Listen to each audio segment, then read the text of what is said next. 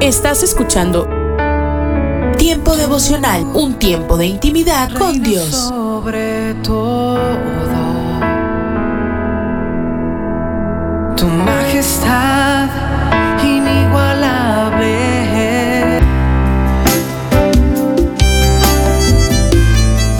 Alimento para el alma. Lecturas diarias de inspiración producidas por Radio Transmundial.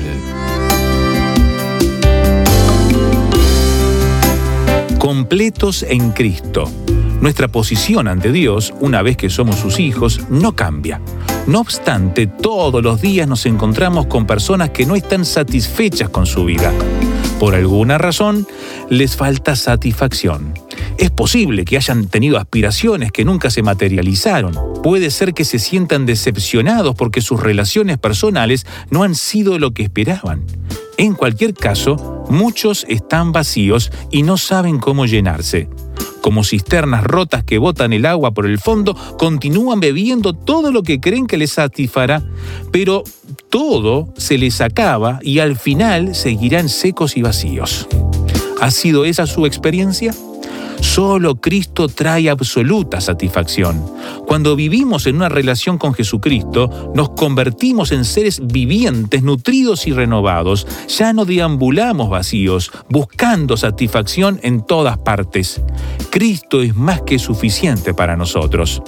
El término completo usado en este versículo de Colosenses capítulo 2 proviene de una palabra griega que significa abarrotar o estar llenos. Es un pensamiento maravilloso que los que aman a Cristo estén llenos de Él. Cuando Él nos llena, nuestras necesidades están más que satisfechas. Cuando Dios nos llena, finalmente experimentamos el contentamiento. Esto no significa que obtendremos todo lo que deseamos o que no tendremos dificultades.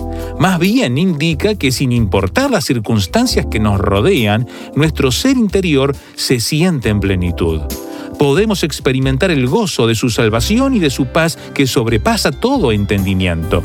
Si te has sentido desanimado y frustrado porque sientes que no tienes nada, lo que siempre has anhelado y buscado, que te falta, déjame decirte que sin Cristo nada podrá darte una completa satisfacción.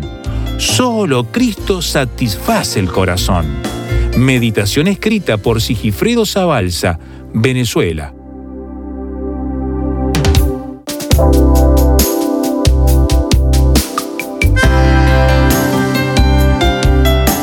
Para más información o si desea adquirir el libro Alimento para el Alma, escriba a apa.transmundial.org o llame aquí en México al 50 25 42 06. 50 25 42 06. Alimento para el Alma es una producción de Radio Transmundial. Aliento de Dios para mi familia. Jesucristo es admirable porque se acerca, te comprende, te enseña y disipa tus temores. ¿Qué tal? Veamos una de las facetas más extraordinarias en la vida de Jesucristo. Es admirable. El mundo admira a las personas que destacan por su talento, creatividad o por su forma de hacer riquezas. Pero conforme crece su fama, son inaccesibles hasta para un autógrafo. Si pretendes abordar a alguno, tienes que solicitar una cita con la recomendación de alguien demasiado importante. Un periodista está consciente que debe cruzar mar y tierra para conseguir una entrevista. ¿Sabías que Jesucristo, siendo más admirable que ninguno en la tierra, es accesible para acercarse y bendecir tu vida? Qué testimonio el que Marcos nos presenta en el capítulo 1 versículos 35 en adelante. Cuando Jesús se levantó muy de mañana, era muy oscuro. Salió y se fue a un lugar desierto y allí oraba. Y le buscó Simón y los que con él estaban. Cuando le hallaron le dijeron, todos te buscan. Les dijo, vamos a los lugares vecinos para que predique también allí, porque para esto he venido. La gente buscaba a Jesús, pero él se adelantaba tomaba la iniciativa para ir a buscarlos. Por eso el profeta Isaías dijo acerca de él, porque un niño nos es nacido, hijo nos es dado, y el principado sobre su hombro, y se llamará su nombre admirable. Isaías capítulo 9 versículo 7. Jesucristo es admirable. Es importante que nosotros también admiremos su poder, su grandeza y su enseñanza. En Lucas capítulo 4 versículo 32, la gente se admiraba de su doctrina porque su palabra era con autoridad. En Marcos 1.27, la gente se asombraba de tal manera que discutían, ¿qué nueva doctrina es esta que con autoridad manda aún a los espíritus inmundos y le obedecen? En Marcos capítulo 2 versículo 12, después de levantar al paralítico, todos se asombraron y glorificaron a Dios diciendo, nunca hemos visto tal cosa. En Marcos 6:51, después que Jesús calmó el viento, los discípulos se asombraban en gran manera y se maravillaban. Jesucristo no es alguien común y corriente, es extraordinario, es admirable ¿Admiras al Señor Jesucristo? ¿O tu fe se encuentra en una crisis? Cuando tenemos dificultad para admirar al Señor Jesucristo y somos indiferentes, no tenemos la actitud de ser agradecidos y solicitar algo que necesitamos, nuestra alma se encuentra semivacía o vacía. Cuando llegamos a la conclusión que no solo somos de carne, también somos espíritu, y buscamos la manera de ser alimentados, fortalecidos, alentados y vivir con esperanza, es porque le decimos a Jesucristo, te necesito.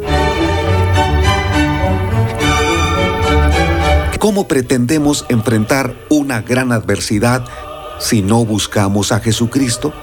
¿Cómo continuaremos con fuerzas y con paz frente a esta pandemia si no tomamos la decisión de clamar a Dios? El Señor Jesucristo es accesible. En su tiempo recorría las aldeas y las ciudades, abordaba a las personas, consideraba sus necesidades, se acercaba con compasión a cada uno y con su presencia los levantaba. Hoy día, el Señor Jesucristo sigue presente. Dejó su espíritu para que en estos momentos experimentes su poder y su presencia. Habla con Él. Dile lo que está pasando en tu vida. Presenta tus más grandes necesidades, tus temores, pero no lo hagas solo en un momento. Hazlo de forma continua, porque Él no te soltará. Ánimo. Soy Constantino Paras de Valdés. Que tengas un gran día. Cada mañana al despertar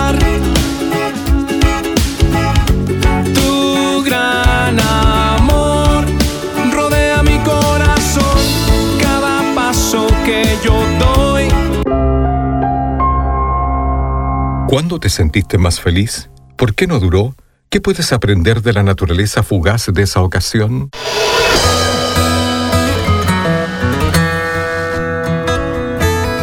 Bienvenidos a nuestro pan diario. El tema para hoy nunca es suficiente. La lectura se encuentra en Eclesiastés capítulo 1. Nunca se sacia el ojo de ver.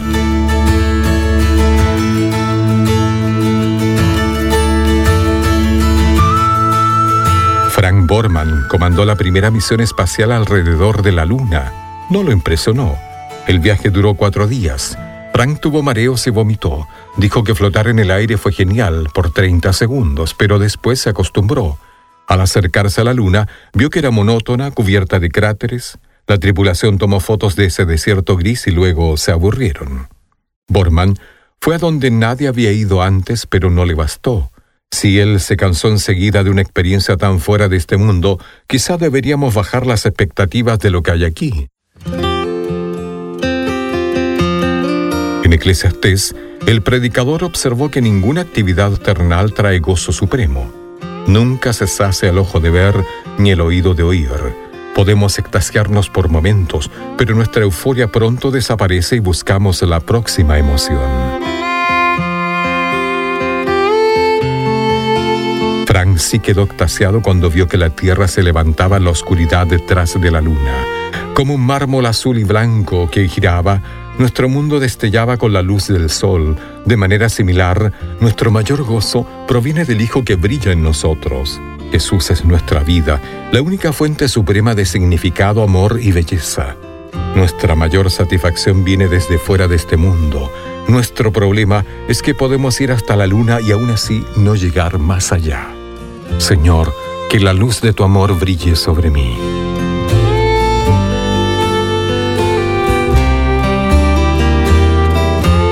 Para tener acceso a más información y otros recursos espirituales, visítenos en www.nuestropandiario.org. Un mensaje a la conciencia. Un momento de reflexión en la vida diaria. Escúchelo en la voz del hermano Pablo. Fue una hazaña singular. En un lapso de tres meses, Alejo Alberti, de 18 años de edad, construyó una casa. Lo hizo con sus propias manos y enteramente de trozos de árboles. Primero cortó los árboles Después hizo los trozos, todos del mismo tamaño. Después fue colocando trozo sobre trozo, ensamblados unos en otros hasta formar su casa de dos cuartos, cocina y baño. Todo esto ocurrió en las montañas de Catskill del estado de Nueva York en Estados Unidos. Pero Alejo no contó con el invierno. Y este fue tan duro que no pudo aguantar el frío. Tuvo entonces que ir desarmando trozo tras trozo hasta desmantelar una parte de la casa para, con el fuego de los trozos, poder calentar la otra parte. Cuando le quedaba solo media casa, regresó a la ciudad. Amigo, ¿qué fue lo que le pasó a Alejo Alberti? Sencillamente que no midió consecuencias. Y cuando llegaron los malos tiempos, Alejo no estaba preparado. Es increíble, amigo, como algunos pasan por esta vida sin prever consecuencias. Y cuando se les viene encima el mundo, se extrañan de que todo les va mal. Hay quienes edifican una posición importante en la vida, luchando con paciencia y, y pericia durante muchos años. Logran ganar una carrera, fundar una empresa, ganar mucho dinero, comprarse varias casas, se casan, crían hijos, los educan y tras unos 40 años de lucha obtienen el prestigio social que sus años de trabajo les ha deparado. ¿Y qué ocurre entonces? Comienzan por una loca aventura de amor a derribar todo lo que pacientemente construyeron. Una mujer joven los envuelve con sus encantos, y 40 años de vida provechosa y fructífera quedan en un solo momento, hechos cenizas en el fuego de una pasión otoñal.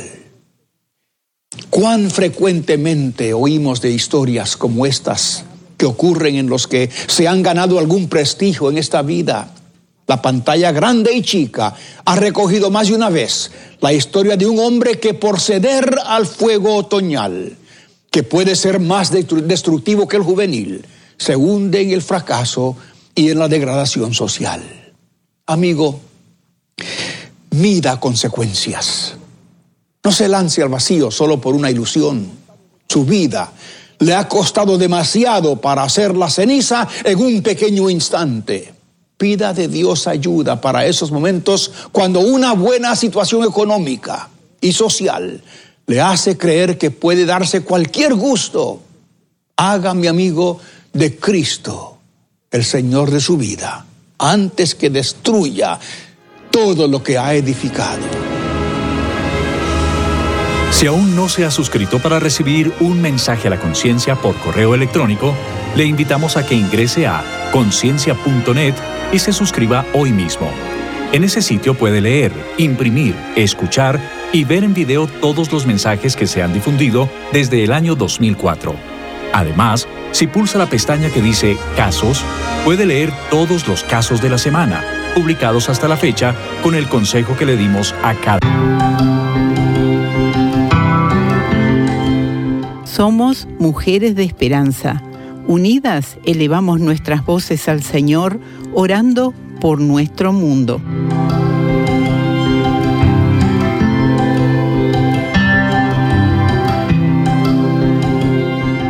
Dios da sabiduría y creativa provisión a los equipos árabes de seguimiento mientras atienden muchos pedidos de alimentos y ayuda financiera. Ten piedad de ellos, ayúdales en el nombre de Jesús. Amén.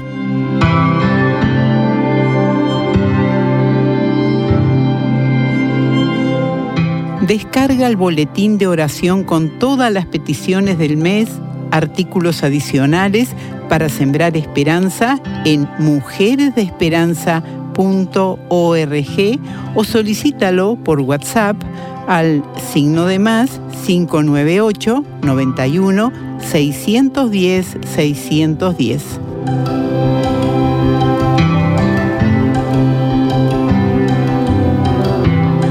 Hola, soy Dorothy me gustaría que fuésemos una vez más al Evangelio de Juan capítulo 15. Quiero que ahondemos un poco en la frase Yo soy la vid verdadera. La vid verdadera nos habla acerca del contraste del momento en el que Dios escogió a Israel para que fuese su pueblo y una vid.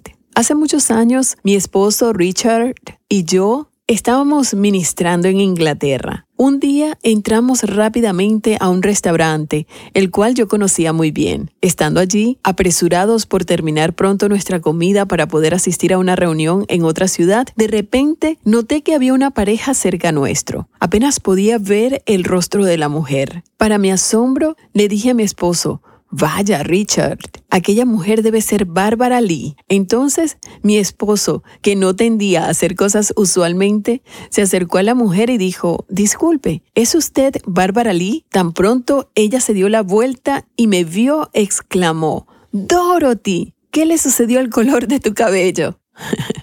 Yo solía tener cabello castaño rojizo, pero si me vieras ahora, te darías cuenta que la gran mayoría de mi cabello se ha vuelto gris o blanco. Esta chica, Bárbara Lee, se sentaba junto a mí en una escuela de mujeres moravas en Inglaterra.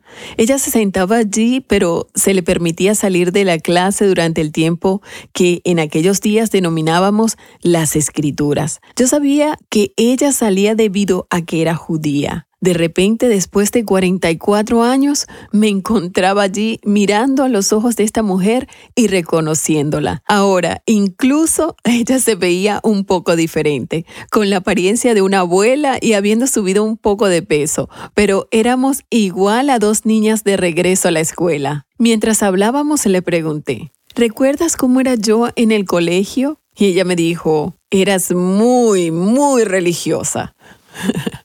Le respondí, sabes, temía que me recordaras de esa forma. Bárbara, yo era religiosa e intentaba hacer todo correctamente y de manera honesta y pura en mi vida, pero esto en realidad no aportó nada a mi salvación. Bárbara, yo creo esto gracias a que tú no entrabas a clase por ser judía. Ella dijo, sí, soy judía. Le respondí, bueno, Tú sabes que Dios escogió al pueblo de Israel, a los judíos, pero debido a su desobediencia y sus errores, Él tuvo que hacer a un lado la cercana lealtad que ellos tenían con Él. Él nunca dejó de amarlos, pero entonces él trajo la vid, la cual es la iglesia de Cristo, para que pudiésemos tener aquella oportunidad de llegar a conocerlo y convertirnos en su novia. Pues cualquier persona que nace de nuevo por medio de la sangre de Jesucristo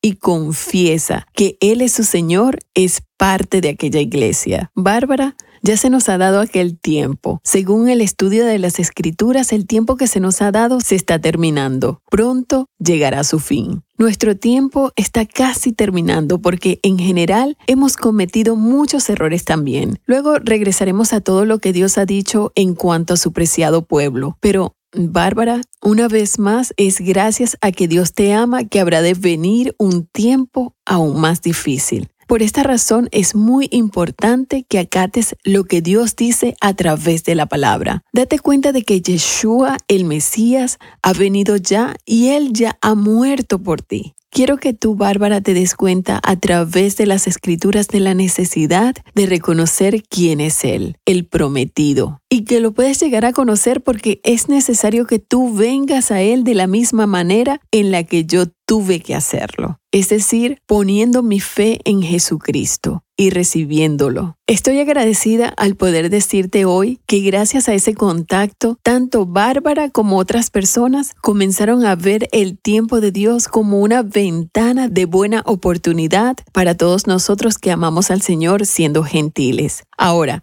según su palabra, esta oportunidad volverá a su pueblo muy pronto. Hoy quiero animarte, sin importar si dices ser un gentil o un judío o cualquier otra cosa, a que reconozcas que existe tan solo un camino, el cual es a través del Señor Jesucristo y por el cual podemos llegar a conocerlo a Él. Cree en Jesucristo hoy. Escribe a mi correo electrónico dorothy@transmundial.org. unos momentos para recibir ánimo y renovación con pautas para vivir. Jesús y los doce se hallaban descansando en el monte de los olivos. Jesús sabía que su hora había llegado. Él escogió sus palabras cuidadosamente al responder las preguntas de los discípulos sobre la destrucción de Jerusalén y su regreso a la tierra. Jesús habló sobre la caída de Jerusalén, lo que sucedió unos 40 años después, cuando los romanos invadieron Palestina al mando del general Titus Andronicus. Luego respondió a la pregunta, ¿cuál será la señal de tu venida y de los últimos tiempos? ¿Qué quiso decir Jesús cuando dijo, por lo tanto, manténganse despiertos porque no saben cuándo volverá el dueño de la casa? Cuando una esposa está a punto de dar a luz, un marido cariñoso y atento le pregunta, ¿cómo te sientes? ¿Podría ser este el día? Presta atención al semblante de su esposa y se ve que su vientre ha descendido. Se asegura de quedarse en casa o cerca de casa, pues podría perderse el evento. La palabra que Jesús usó para mantenerse despierto es una palabra interesante se refiere a un centinela que debe activar la alarma en caso de ataque. También se usó en el Antiguo Testamento cuando la vida de alguien estaba en peligro. También se traduce, mantengan sus ojos abiertos, manténganse alerta, estén completamente alertas sobre un hecho o situación, y así sucesivamente. Cuando Jesús dijo que nosotros que le pertenecemos debemos mantenernos despiertos. Él quiso decir exactamente lo que la palabra implica. Mantener los ojos bien abiertos, estar alerta, estar informado y vivir cada día como si la segunda venida de Jesús pudiera suceder antes de la puesta del sol. Las manecillas del reloj deben estar a segundos de la medianoche. ¿Quién sabe? Acaba de escuchar a Eduardo Palacio con Pautas para Vivir, un ministerio de Guidelines International. Permita que esta estación de radio sepa cómo el programa le ha ayudado. Acompáñenos en la próxima emisión de Pautas para Vivir. Gracias por su sintonía.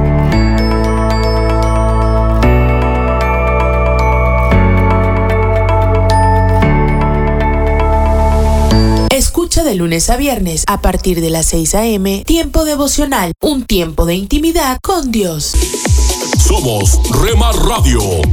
10 años contigo. 10 años impactando tu vida. Rema Radio, gracias por tu preferencia. Impactando tu vida con poder.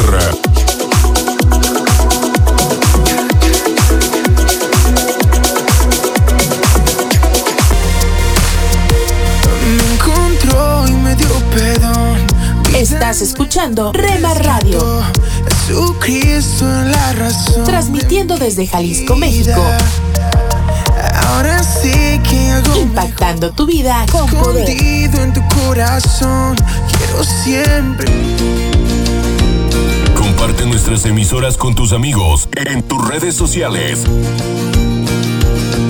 Al parecer. Rema misma mujer. Te sientes solo, ya lo sé, yo lo viví. Somos frutos Rema Kids. del Espíritu vivos en mí para ser como Jesús. Rema Grupera.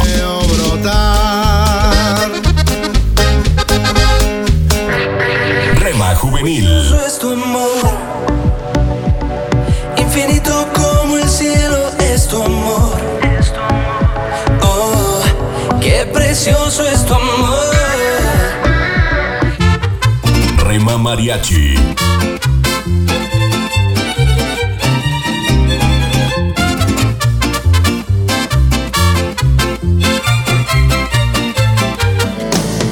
Retro Music.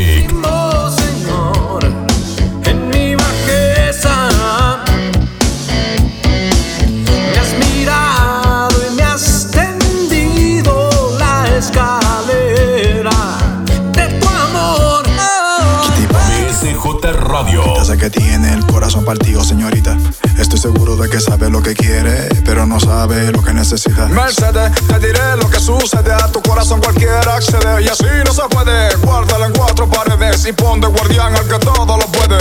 Tu corazón no es de cartón. Rema Instrumental.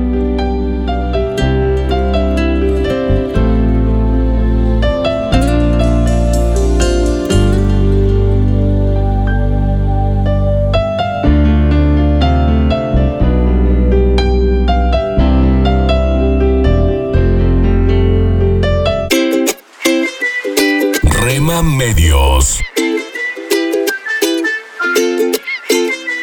Rema Digital. En el dolor yo te llamo y encuentro y cubres con tu amor mi corazón. Y mi ser anhela más de ti. Dios está por encima para bendecirte, abajo para sostenerte, adelante para orientarte, atrás para protegerte y a tu lado para apoyarte. Por eso te busco, te amo y me amas por siempre. La cruz fue suficiente. Rema Radio, impactando tu vida con poder.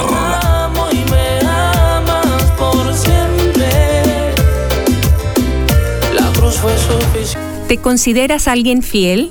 Tomando en cuenta que una persona fiel es firme y constante en sus ideas, obligaciones y compromisos hacia alguien, ¿te consideras tú alguien fiel? Si tu respuesta es no, tienes que desarrollar este valor. La fidelidad a Dios desarrolla en nosotros integridad, esfuerzo y confianza, lo que nos lleva a vivir de una mejor manera nuestra fe.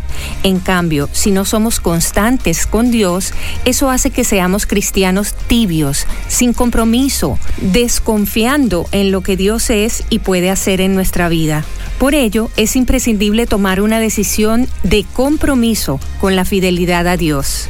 Como dice Primera de Reyes 18:21, y acercándose Elías a todo el pueblo, dijo, ¿Hasta cuándo claudicaréis vosotros entre dos pensamientos?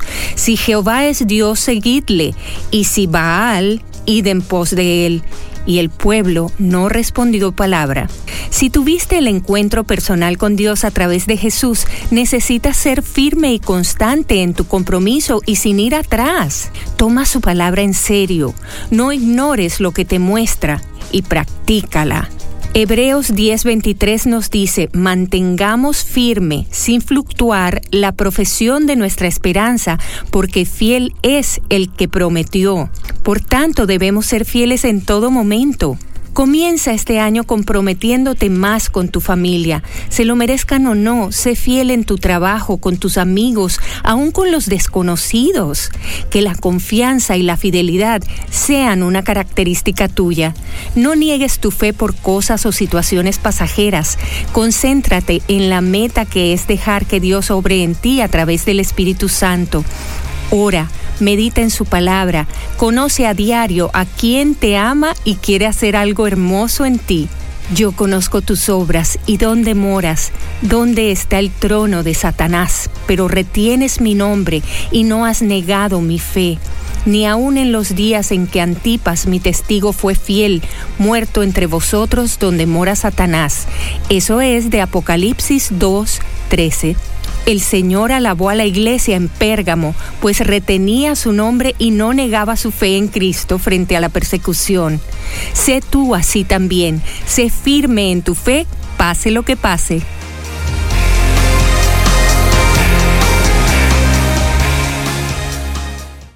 Vuele con Emirates a Tel Aviv y conéctese con Israel, con comida increíble, cultura y atmósfera electrizante de este destino único. Disfrute de hasta 5.000 canales a bordo y comidas gourmet inspiradas en la región. Puede elegir reservar nuestro menú kosher antes de su vuelo. También tiene la opción de hacer escala en la cosmopolita ciudad de Dubai. Disfrute de una experiencia de viaje inigualable y atractivas tarifas con Emirates. Visite emirates.com para reservar sus vuelos a Tel Aviv vía Dubai. Vuele con Emirates, vuele mejor. Del mundo estás cansado ya, si del diablo te quieres. ¿Quieres formar parte del equipo de locutores de Rema Grupera? Envíanos un mensaje a remadigital1970 arroba gmail.com.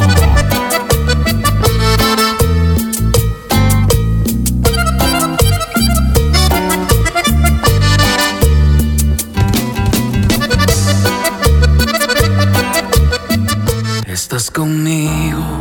La, la música que te relaja. De verme nacer. Tu palabra me hizo saber de las cosas tan hermosas que creaste para mí. Yo no sé. La, la música que te activa.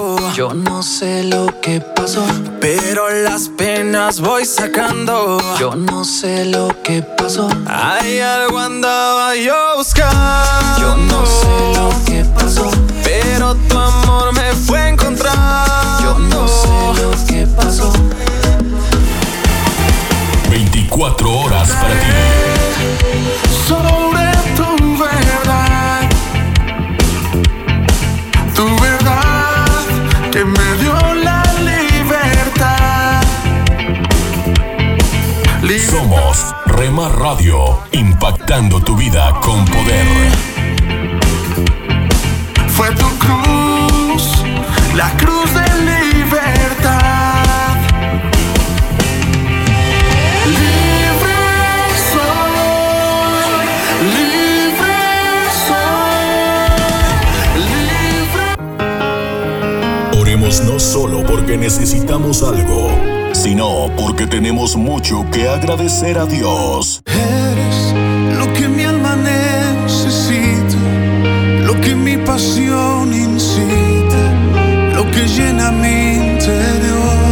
Rema Radio, impactando tu vida con poder.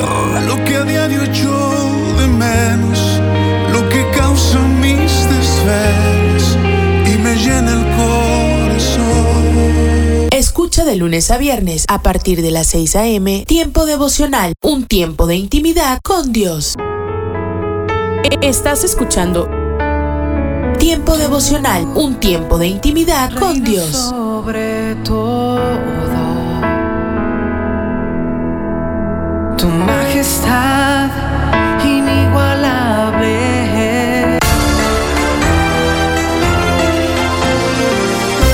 ¿Qué tal amigos? Les saluda Milenka Peña. Qué gusto que nos acompañen en nuestro programa Cultura Financiera. Si es la primera vez que nos sintonizan, a tiempo de darle la bienvenida quiero decirle que los siguientes cinco minutos podrían ayudarle a transformar la manera de manejar sus finanzas y disfrutar mejor de la vida. Así que no se pierda los consejos que el día de hoy llegan a nosotros en la voz del doctor Andrés Panasiuk, presidente y fundador de el Instituto para la Cultura Financiera. Muchas veces, importantes ejecutivos y administradores de empresas vienen y me dicen, Andrés, manejo presupuestos de millones de dólares en mi trabajo, pero sabes, tengo problemas financieros en casa. Casi siempre la razón por la que esto sucede es porque no se cumple con un plan para controlar sus gastos a nivel de la familia. Lo que le voy a recomendar puede que le ahorre muchos dolores de cabeza en su futuro financiero. Primero, haga una cita con su pareja el día de hoy a 30 días. Va a necesitar tomar todo un día libre, quizás un sábado, quizás un domingo. El asunto es poder estar a solas con su pareja y sin niños. Si usted no tiene pareja, haga una cita para discutir estos asuntos económicos con alguien de confianza. Yo le recomiendo que haga esto por lo menos una vez al año, comenzando con este año. Segundo, tome nota de sus gastos de los últimos 12 meses. La chequera es un buen lugar al cual acudir cuando se trata de calcular cuánto se está gastando cada mes y en qué. Si usted no tiene chequera o no usa chequera, usa más bien dinero en efectivo o una tarjeta de débito o de crédito, una opción para descubrir sus gastos regulares es lo que le recomiendo a continuación. Preste atención, guarde los recibos de todos sus gastos en el lapso de 30 días. Hoy mismo tome una cajita de zapatos o algo similar, y colóquela en la cocina de su casa. Cada vez que haga alguna compra, pídale un recibo al vendedor y después lleve el recibo a su casa y colóquelo dentro de la cajita. Si no le dan el recibo, porque en muchos lados de nuestro continente no le dan recibos, usted tenga unos papelitos con usted a la mano. Cuando hace una compra, simplemente escriba cuánto gasté y en qué lo gasté. Esto lo tiene que hacer por los próximos 30 días hasta el día en el que se va a tomar ese tiempo con su pareja o su amistad para revisar su vida económica. En la reunión que tendrá con su pareja el mes que viene, saquen los papeles de la caja, divídanlos por categorías y entonces tendrán una idea más clara de dónde están parados económicamente. Yo le recomiendo que usted haga ese ejercicio durante dos o tres meses seguidos. Le tomará aproximadamente de cuatro a seis meses tomar el control de un buen plan para controlar gastos en la casa. Tenga paciencia, sea perseverante y créame que es posible. Esto es un proceso, igual que el asunto de bajar de peso. La idea no es matarnos de hambre durante tres semanas para perder cuatro kilos. El secreto no está en ahorrarse algo de dinero este mes o ahorrarse algo de dinero el mes que viene. El secreto está en aprender a ser buenos administradores, que controlemos la forma en la que gastamos y tomamos decisiones económicas para el resto de nuestra vida. Para encontrar más información acerca del tema del día de hoy, le recomendamos el libro Cómo salgo de mis deudas, escrito por el doctor Andrés Panasiuk. Y como todos los libros del doctor Panasiuk, está escrito en un lenguaje sencillo, práctico y fácil de aplicar. Pídalo a su librería favorita o visítenos en la internet en culturafinanciera.org.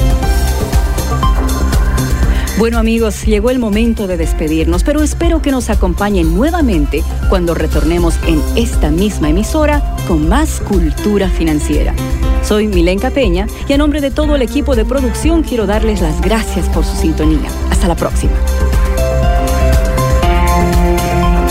Ahora puedes aprender consejos en video de los expertos de cultura financiera. Visita la página culturafinanciera.org y hazle clic a Vimeo.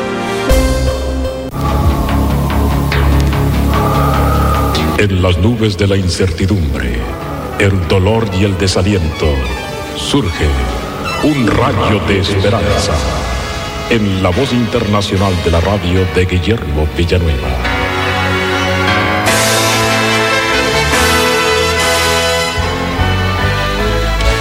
Hace un tiempo, un anciano hizo un descubrimiento cuando estaba hojeando una Biblia familiar. Unos años antes, su tía había muerto y le había dejado como herencia la Biblia. En su testamento decía, a mi amado sobrino Steve, yo designo mi Biblia y todo lo que contiene, y también el sobrante de los gastos de mi funeral. Cuando todos los gastos fueron hechos, solo le quedaron a Steve unos cuantos dólares, y después de que los hubo gastado, él vivió por 30 años pensionado y en pobreza. Un día, al estar limpiando el desván, en un gran baúl encontró la Biblia familiar que había heredado. Al abrirla, se quedó perplejo al encontrar entre sus páginas dinero por la cantidad de 5 mil dólares, que en ese tiempo era una fortuna. Pero él, por no haber leído la Biblia por muchos años, había vivido en pobreza. Mi estimado amigo, en este caso, había dinero en las hojas de la Biblia. Pero quiero decirte que hay en las hojas de la Biblia una gran riqueza, mucho más valiosa que el dinero. Ella nos da luz. Por eso dice la palabra del Señor en el Salmo 119, 105. Lámpara es a mis pies tu palabra y lumbrera, o sea, luz en mi camino. Esto es mayor que todas las riquezas. Implica que la vida y el camino de nuestra vida pueden tener luz a pesar de estar envueltos en densas y abrumadoras tinieblas. Esto nos habla también porque la Biblia lo implica que el mundo, Satanás y el pecado son densas tinieblas y que si no tenemos la luz de la Biblia, vamos a tropezar, vamos a caer y nos podemos hundir en el mismo infierno si no tenemos la luz de la palabra de Dios. Esta palabra nos enseña el camino, el camino que es Cristo, y después de esto, cómo caminar con Cristo. Luz en cada paso que damos, luz en cada decisión, luz en nuestras inquietudes, en nuestras preguntas, en nuestras perplejidades, allí hay luz. Y esta luz nos da la seguridad que el Señor está caminando con nosotros y además quita toda inseguridad. Y esta luz nos lleva hasta el fin. La luz de la palabra del Señor no solamente alumbra unos cuantos pasos, unos cuantos días o unos cuantos años, pero Dios se compromete a alumbrar hasta el último paso que demos en esta tierra. Esta luz nos lleva al cielo y aquí en la tierra nos trae el cielo a nuestro corazón. Pero para ello hay que escudriñar diariamente, en la mañana, en la tarde con nuestra familia, en la noche. Debemos escudriñar la palabra de Dios y llevarla a nuestro corazón. Y además, mi amigo, si tú no tienes a Cristo, yo te invito a que recibas a Jesús para que Él perdone tus pecados y puedas tener esa luz maravillosa que da la Biblia a nuestro camino. Amén. Esperamos que esta audición, un rayo de esperanza, haya penetrado en su corazón. Si en algo podemos servirle, por favor dirija su correspondencia a Guillermo Villanueva, apartado 77-335, México, Distrito Federal, 11200. Le invitamos para que nos sintonice a esta misma hora y por esta misma estación. Muchas gracias por la amabilidad de su atención. Pan dulce para la vida. Reflexiones con Carmen Reynoso. Venga tu reino, sea hecha tu voluntad como en el cielo, aquí también en la tierra. ¿Se ha dado cuenta que usted es parte importante en el cumplimiento de ese pedido del Señor Jesús para nuestros días? Dios desea usarle tiene planes maravillosos para su vida. Él nos ha equipado con dones y talentos para que cumplamos las tareas que nos pone en las manos. Cualquiera que sea su profesión, quien quiera que sea nuestro jefe, nosotros debemos hacer nuestro trabajo como para el Señor. Porque esta es la realidad.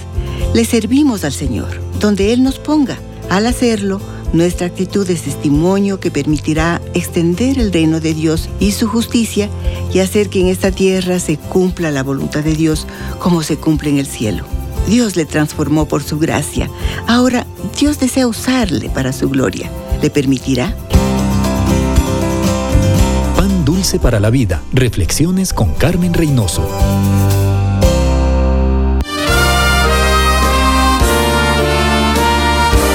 Presentamos La Buena Semilla, una reflexión para cada día del año. La buena semilla para hoy se encuentra en números 32-23. Sabed que vuestro pecado os alcanzará. Y en Amós 5:12. Y os sé de vuestras muchas rebeliones y de vuestros grandes pecados Sé que afligís al justo y recibís cohecho, y hacéis perder su causa a los pobres. La reflexión de hoy se titula Malversación de fondos. Muy a menudo los medios de comunicación informan sobre personas de alta posición acusadas de malversación de fondos. ¿Qué hicieron? Estos altos funcionarios, llevados por la ambición, confundieron lo que era realmente suyo con lo que pertenece a su empresa o al Estado. Se les consideraba como personas honestas y tal vez ellos mismos se lo creían. Después de todo, otros también lo hacen. Pero un día la justicia interviene y todo cambia. Al principio se defienden proclamando su inocencia e incluso acusan a los magistrados. Sin embargo, pronto deben bajar el tono y permitir que sus oficinas sean registradas. Luego viene el juicio, la vergüenza y el fin de la hermosa fachada. Entonces todo el mundo conoce la verdad. Ayer esos personajes eran envidiados, hoy son menospreciados. Mi amigo, así, ante el tribunal de Dios, todo será puesto a la luz para cada ser humano. Hoy a menudo nos contentamos con las apariencias y actuamos con disimulación, pero pronto la justicia divina revelará todo. Quizás no hayamos hecho nada escandaloso a los ojos de los hombres, pero estaremos delante del Dios Santo, de aquel que sondea y juzga actos y nuestros pensamientos más secretos. ¿Qué recursos tendremos frente al juicio? Ninguno.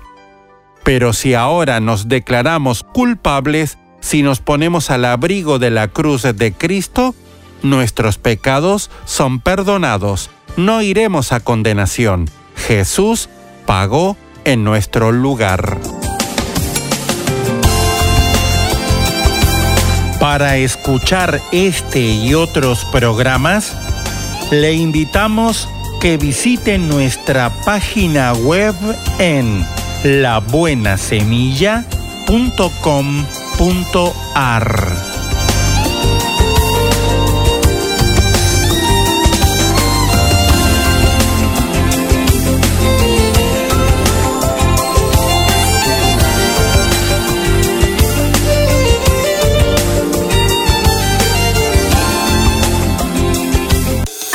Soy Johnny Erickson Tara.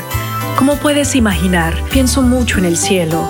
Sin embargo, el motivo puede sorprenderte. Verás, un nuevo cuerpo glorificado, es decir, ser curada de mi cuadriplejía, es algo que anhelo. No puedo esperar el día en que pueda saltar de esta silla de ruedas y tener manos que funcionen. Pero un cuerpo nuevo no es lo que más me entusiasma. Lo principal que realmente espero es un corazón libre de pecado, un corazón que ama puramente sin motivos ocultos, sin egoísmo, orgullo o celos. Quiero un corazón centrado únicamente en la adoración. Solo ponte a pensar cómo sería nuestro mundo roto si todos tuviésemos el corazón empeñado en hacer el bien. Así será el cielo, y ese día llegará pronto pero hasta entonces, esmerémonos en hacer el bien. Estás escuchando Tiempo devocional, un tiempo de intimidad con Dios. Sobre todo, tu majestad inigualable. Lecturas diarias de Unánimes. La lectura de hoy es tomada del Evangelio de Juan. Allí en el capítulo 13 vamos a leer desde el versículo 12 hasta el versículo 15, donde el apóstol nos narra. Así que, después que les lavó los pies, tomó su manto, volvió a la mesa y les dijo, ¿sabéis lo que os he hecho? Vosotros me llamáis maestro y señor, y decís bien, porque lo soy. Pero si yo, el Señor y el Maestro, he lavado vuestros pies, vosotros también debéis lavaros los pies los unos a los otros. Porque ejemplo os he dado, para que como yo os he hecho, vosotros también hagáis. Y la reflexión de este día se llama Canales de bendición. Michael Deaver era un joven con aspiraciones políticas que buscaba un líder en quien creer y a quien seguir. A principios de la década del 60, encontró a un actor que se convirtió en político, llamado Ronald Reagan, a quien hizo su líder. En el año 1966, a Reagan lo eligieron gobernador de California, cargo que ocupó por dos términos, desde el año 1967 hasta el año 1975.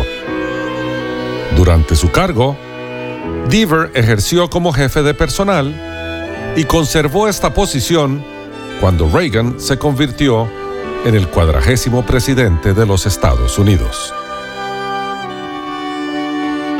Deaver admiraba muchas cosas en el hombre con quien había trabajado por 30 años. Ronald Reagan tenía muchísimas cualidades extraordinarias. Sus convicciones y amor por su país, su comprensión de él mismo, sus habilidades como comunicador y su sinceridad. Deaver dijo, me atrevería a ir tan lejos como decir que era incapaz de ser deshonesto. Pero quizás lo más impresionante sobre Ronald Reagan era su habilidad para relacionarse con la gente. Deaver comentó, Ronald Reagan era uno de los hombres más tímidos que he conocido.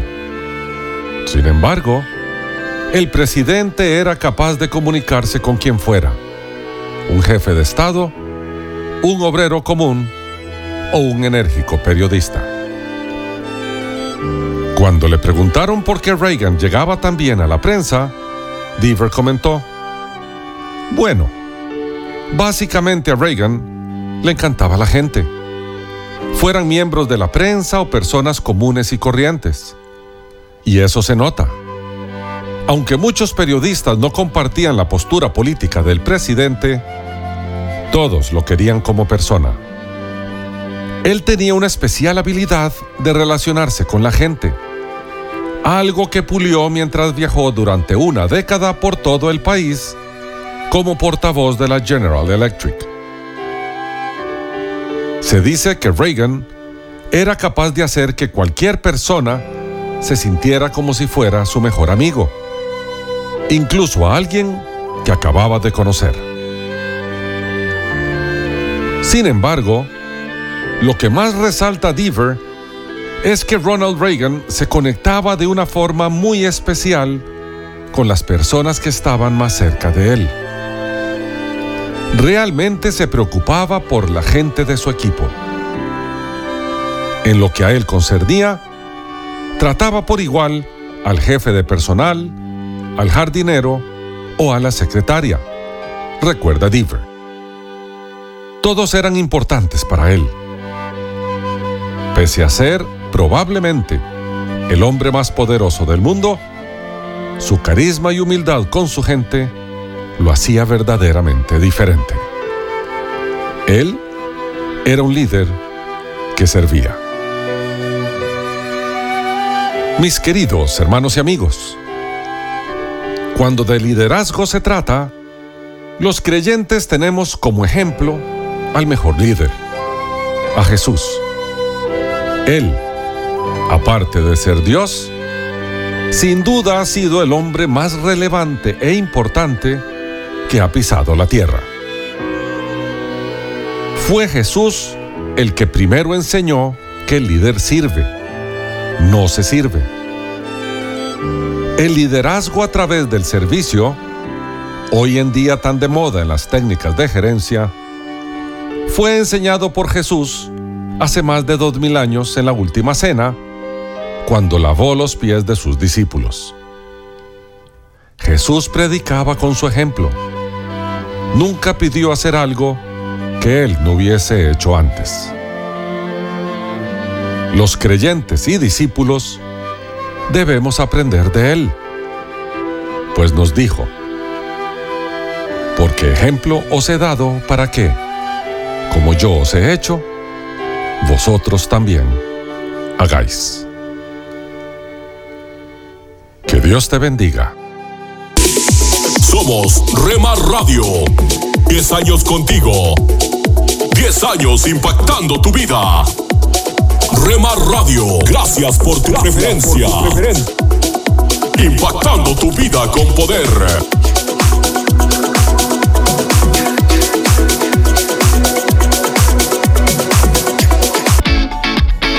Los caminos de mi rey. Estás escuchando Rema Radio. Transmitiendo desde Jalisco, México. Impactando tu vida con poder. Estás escuchando lo mejor de la música Esta es tu música, esta es tu radio. en Rema Radios.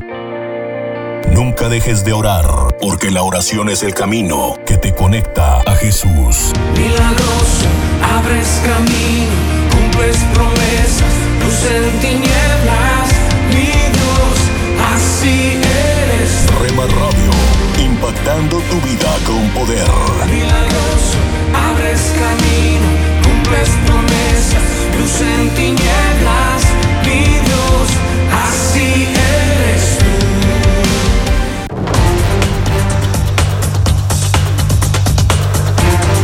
Las emisoras de Rema Radio se escuchan a través de internet gracias a Seno Radio.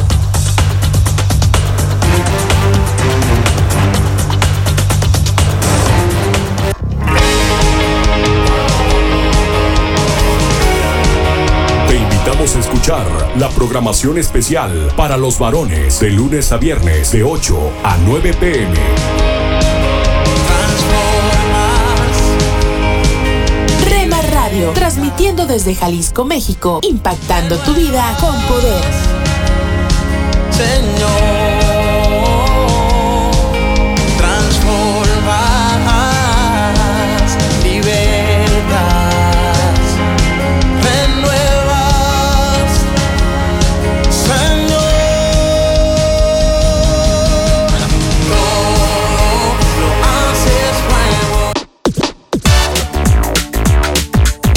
Búscanos en Facebook, Facebook, www.facebook.com, diagonal Rema Radios MEX. www.facebook.com, diagonal Rema Radios MEX.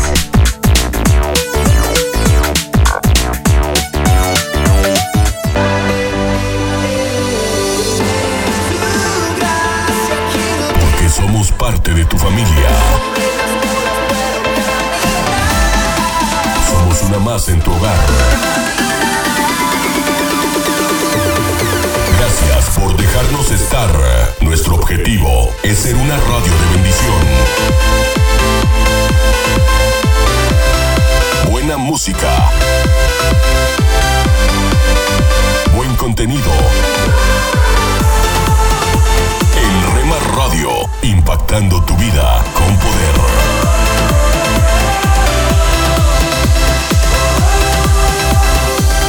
Escucha de lunes a viernes a partir de las 6 a.m. Tiempo devocional, un tiempo de intimidad con Dios. Estás escuchando Tiempo devocional, un tiempo de intimidad con Dios. sobre todo tu majestad inigualable. Esto es la palabra para ti hoy.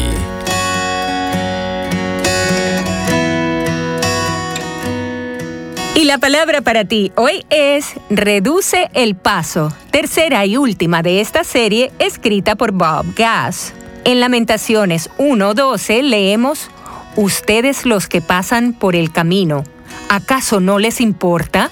En una estación del metro en Washington, D.C., una mañana fría de enero, un joven violinista tocó varias composiciones de Bach mientras la gente pasaba apresurada. Después de tres minutos, un hombre de mediana edad se detuvo brevemente y luego siguió su camino deprisa. Cuatro minutos más tarde, el joven recibió su primer dólar. Una mujer lo tiró en su sombrero sin detenerse. Seis minutos después, un hombre se recostó contra una pared para escuchar, luego miró su reloj y se fue.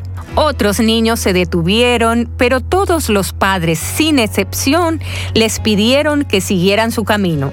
El joven músico tocó por 45 minutos. En ese tiempo, solo se detuvieron seis personas y escucharon por un rato, y 20 depositaron dinero en el sombrero, pero de pasada. Recolectó un total de 32 dólares, y cuando dejó de tocar, Nadie se dio cuenta, ni aplaudió, y no recibió ningún reconocimiento. Lo extraordinario de esto es que el violinista era Joshua Bell, uno de los mejores músicos del mundo entero y tocó algunas de las piezas musicales más complicadas jamás escritas en un violín valorado en tres y medio millones de dólares. Dos días antes se había presentado en un espectáculo totalmente vendido en un teatro en Boston, donde las butacas costaban 100 dólares en promedio para escucharlo tocar la misma música que tocó en esa estación del metro aquella mañana. Entonces te hacemos esta pregunta. ¿Qué estás perdiendo mientras vas a la carrera por la vida? Vale la pena pensar en ello, ¿no te parece? Y como una nota aparte, Joshua Bell tocó de incógnito como parte de un experimento social llevado a cabo por el periódico The Washington Post. Solo una inspira tu vida, inspira tu vida una voz de los cielos, con el pastor Juan Carlos Mayorga. Bienvenidos. Esta era ya la tercera vez que Jesús se manifestaba a sus discípulos, después de haber resucitado de los muertos. Cuando hubieron comido, Jesús dijo a Simón Pedro, Simón, hijo de Jonás, ¿me amas más que estos? Le respondió, sí, Señor tú sabes que te amo. Él le dijo, apacienta mis corderos. Volvió a decirle la segunda vez, Simón, hijo de Jonás, ¿me amas? Pedro le respondió, sí Señor, tú sabes que te amo. Le dijo, pastorea mis ovejas. Le dijo la tercera vez, Simón, hijo de Jonás, ¿me amas? Pedro se entristeció de que le dijese la tercera vez, ¿me amas? Y le respondió, Señor, tú lo sabes todo, tú sabes que te amo. Jesús le dijo, apacienta mis ovejas. De cierto, de cierto te digo, cuando eras más joven te ceñías e ibas a donde querías, mas cuando ya seas viejo, extenderás tus manos y te ceñirá otro y te llevará a donde no quieras. Esto dijo dando a entender con qué muerte había de glorificar a Dios.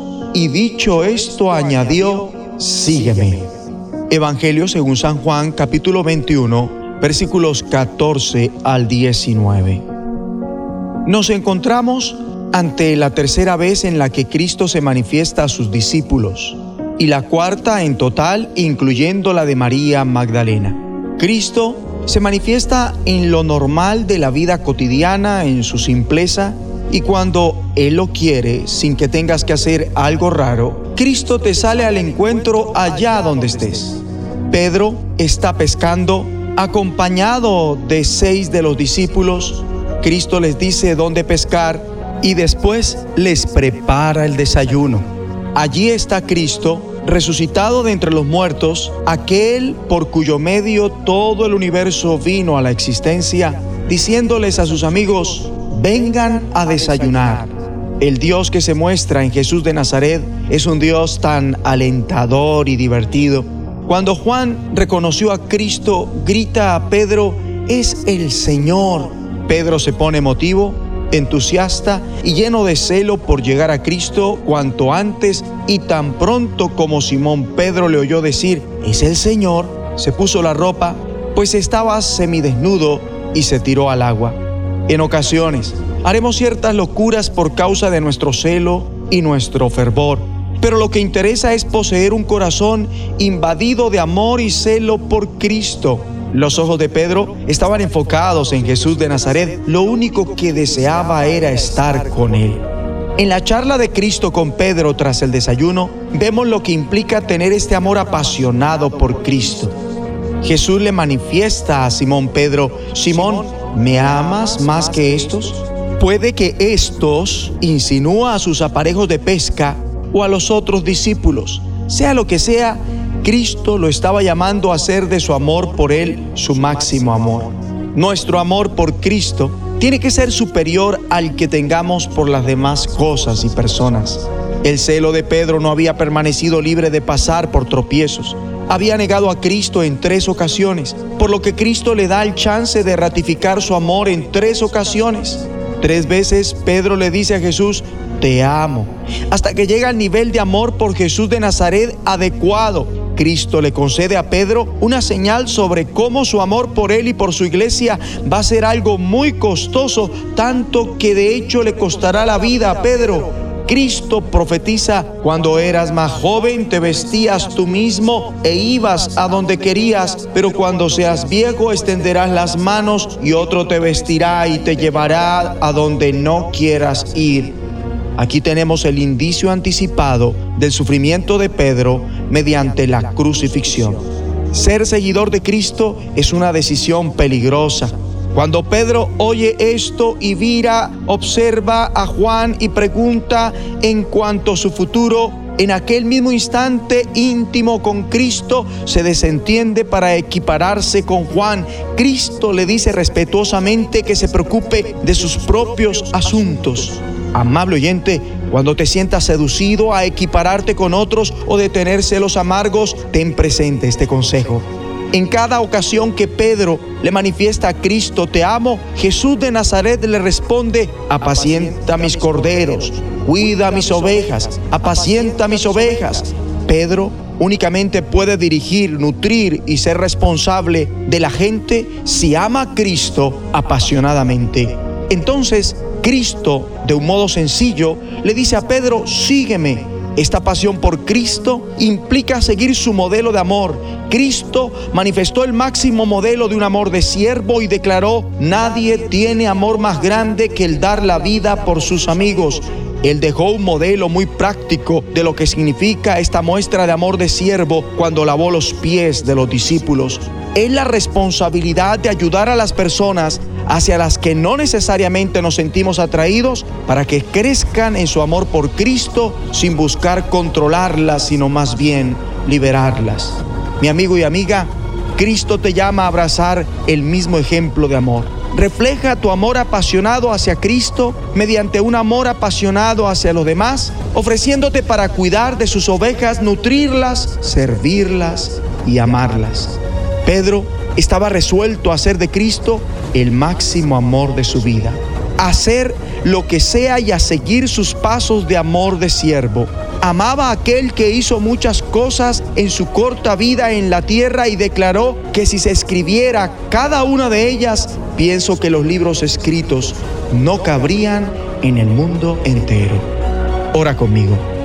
Dios Padre, enséñame a amarte como al final Pedro te amó en Cristo y a tener celo por ti en Cristo.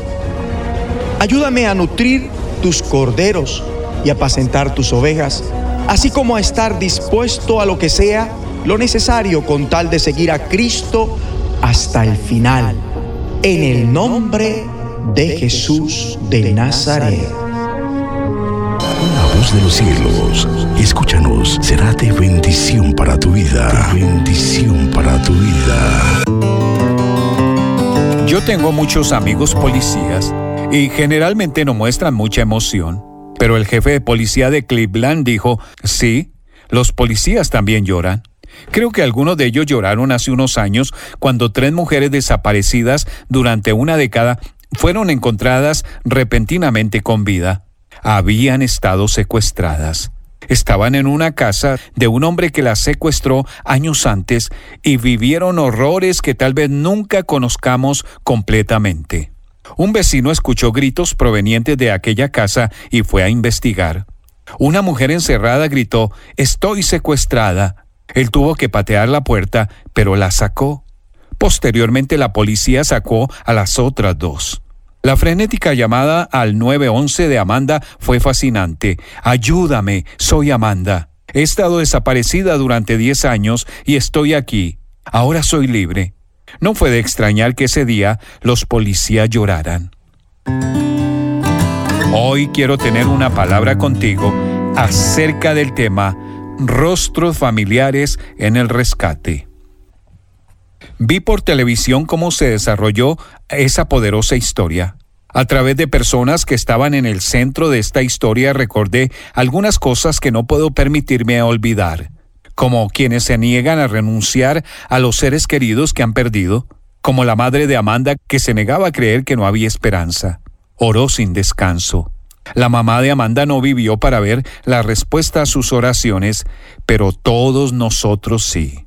Muchos de nosotros tenemos una Amanda, alguien que, por una razón u otra, parece haberse ido irremediablemente, emocionalmente, espiritualmente, inclusive físicamente.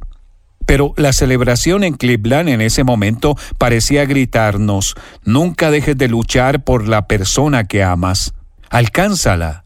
Ámala aunque no te dé ninguna razón para amarla. Ora para que Dios haga lo que solo Él puede hacer. Mantén la luz de tu entrada prendida. Me gusta la historia en la que Jesús se encontró con el cortejo fúnebre de un joven. La Biblia dice que Jesús vio a la madre afligida y se compadeció de ella. Luego hizo lo que solo él podía hacer, resucitó al joven. Y aquí está la mejor parte. Jesús se lo entregó a su madre. Lucas capítulo 7, versículo 15. Él todavía sigue haciendo cosas así, restaurando a los seres queridos perdidos, a quienes les importa. Esa es la esperanza que nos mantiene luchando por ellos. Y mientras haya aliento, hay esperanza. Por supuesto, una pieza clave en la liberación de esas cautivas fue ese vecino, quien sin tener en cuenta los riesgos, acudió a alguien en problemas. En algún lugar de nuestra calle, todos conocemos a alguien así. Detrás de una fachada que se ve bien, pueden estar viviendo una pesadilla, buscando desesperadamente a alguien que se preocupe por ellos, que les escuche, quien será para ellos la voz y el rostro de Jesús. Y luego está ese prisionero desesperado por ser libre, cuya única esperanza es un Salvador. Ese era yo y muchos como yo, en un lugar muy oscuro, sin poder salir solo hasta que alguien escuchó el llanto de mi corazón. Entonces no tuve que quedarme allí ni un día más. Jesús vino desde el cielo para rescatar a un mundo de personas cautivas por la oscuridad que había dentro de ellas. Pecado lo llama la Biblia. Es nuestra adicción mortal de desafiar a Dios y hacer la vida a nuestra manera, en lugar de la manera de Dios. Y parece que no podemos detenernos. La Biblia dice, todo el que peca es esclavo del pecado, en Juan capítulo 8 versículo 34. Y yo no puedo argumentar eso.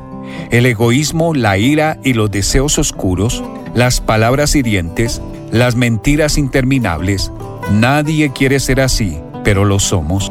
Somos prisioneros en un lugar oscuro hasta que el Salvador aparece en nuestra puerta. Y finalmente, aquí está nuestra palabra para hoy de la palabra de Dios, en Gálatas capítulo 1 versículo 3.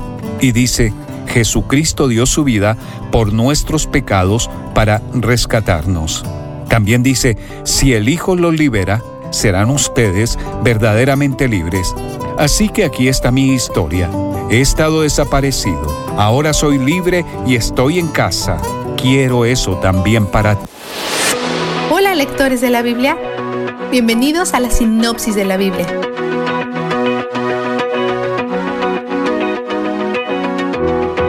El profeta Jehú reprende a Josafat por su alianza con el malvado rey Acab, y Josafat parece escuchar. Pone las cosas en movimiento para honrar a Dios y mostrarle a la gente el camino para que se vuelvan a Dios.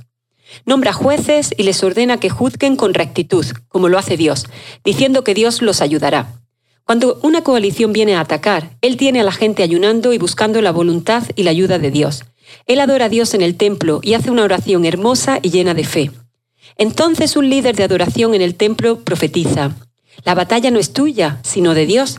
No tendrás que pelear en esta batalla. Mantente firme, no tengan miedo ni se acobarden. Capítulo 20, 15 y 17.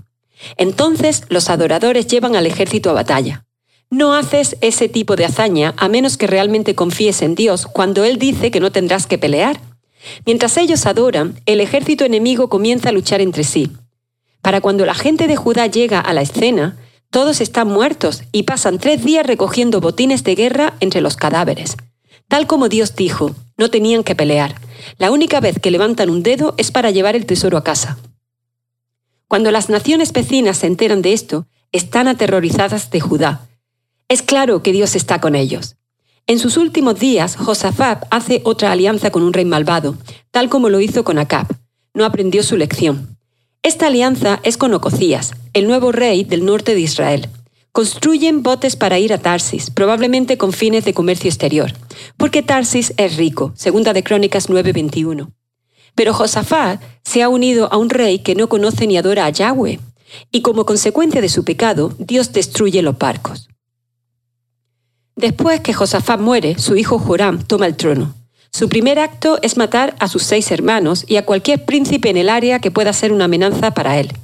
También parece que tiene el papel de arruinar alianzas importantes con sus parientes más cercanos, los edomitas, descendientes de Saúl. Edom se había asociado con Judá, pero se rebeló ante el liderazgo de Joram, por lo que intenta matar a varios de ellos. Esto será importante para la lectura de mañana. Joram no solo no detiene las prácticas malvadas en la tierra, sino que las inicia. Dios le pide a Elías que envíe una carta diciendo que su familia será asesinada y que él morirá de forma lenta y dolorosa por una enfermedad misteriosa. Luego viene un ejército y mata a toda su familia, excepto a su hijo Joacaz, que también se llama Ococías, que es como lo llamaremos. Joram adquiere la misteriosa enfermedad, sufre durante dos años y muere. Nadie está triste de verlo morir, ni siquiera tiene un entierro de realeza. Su legado no vale nada.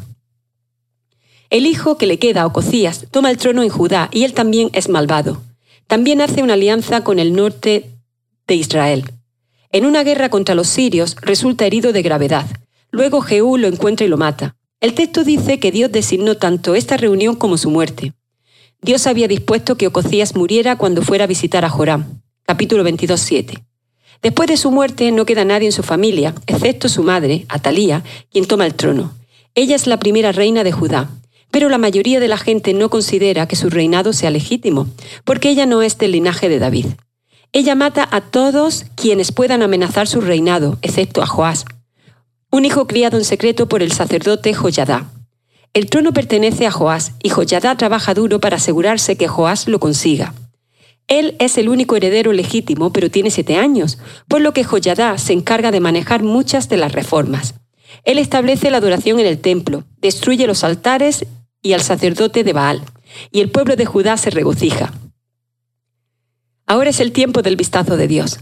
Al buscar la ayuda de Dios contra los ejércitos enemigos, Josafat ora, cuando nos sobrevenga una calamidad o un castigo por medio de la espada, o la peste o el hambre, si nos congregamos ante ti en este templo donde habitas y clamamos a ti en medio de nuestra aflicción, tú nos escuchas y nos salvarás. Capítulo 29. No importa qué cosas terribles puedan sucederle, él sabe que está en una relación con Dios confiable que al final lo rescatará. No sabemos qué hacer, en ti hemos puesto nuestra esperanza. Capítulo 20:12. El plan A es confiar en Dios, no hay un plan B. Él es donde el júbilo está. La sinopsis de la Biblia es presentada a ustedes gracias a D-Group, estudios bíblicos y de discipulado que se reúnen en iglesias y hogares alrededor del mundo cada semana.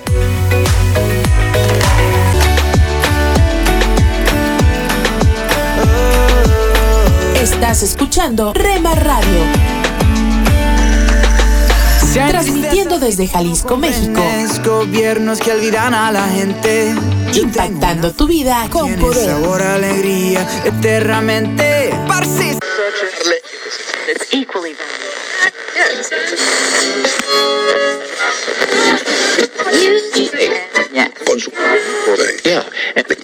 Inspiración. Hay que hacerle caso a la razón. Cuando Estás quiera hablar el corazón. tu estación favorita, una Rema Radio, cerró, siempre hay contigo. otra, Tranquila. Bota ya lo viejo pa' que venga lo nuevo. 24 horas con el poder que cambia tu Deja de vida. pensarlo y échate pa'l ruedo. Yo quiero verte disfrutar. Tranquilo que lo malo va a pasar. Y si algo te detiene, dile no, dile que no. Escucha las emisoras de Rema Radios Enojado, a través de Tuning y Seno Radio. Y en nuestra página web remarradios.witsite.com diagonal radios. enojado.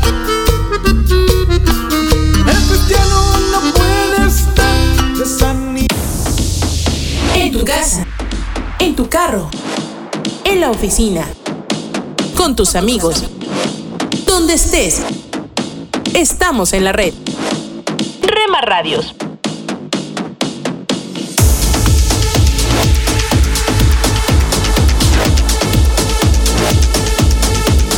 Rema Radios. Escucha de lunes a viernes a partir de las 6 a.m. Tiempo devocional, un tiempo de intimidad con Dios. Somos Rema Radio. 10 años contigo. 10 años impactando tu vida. Rema Radio, gracias por tu preferencia. Impactando tu vida con poder.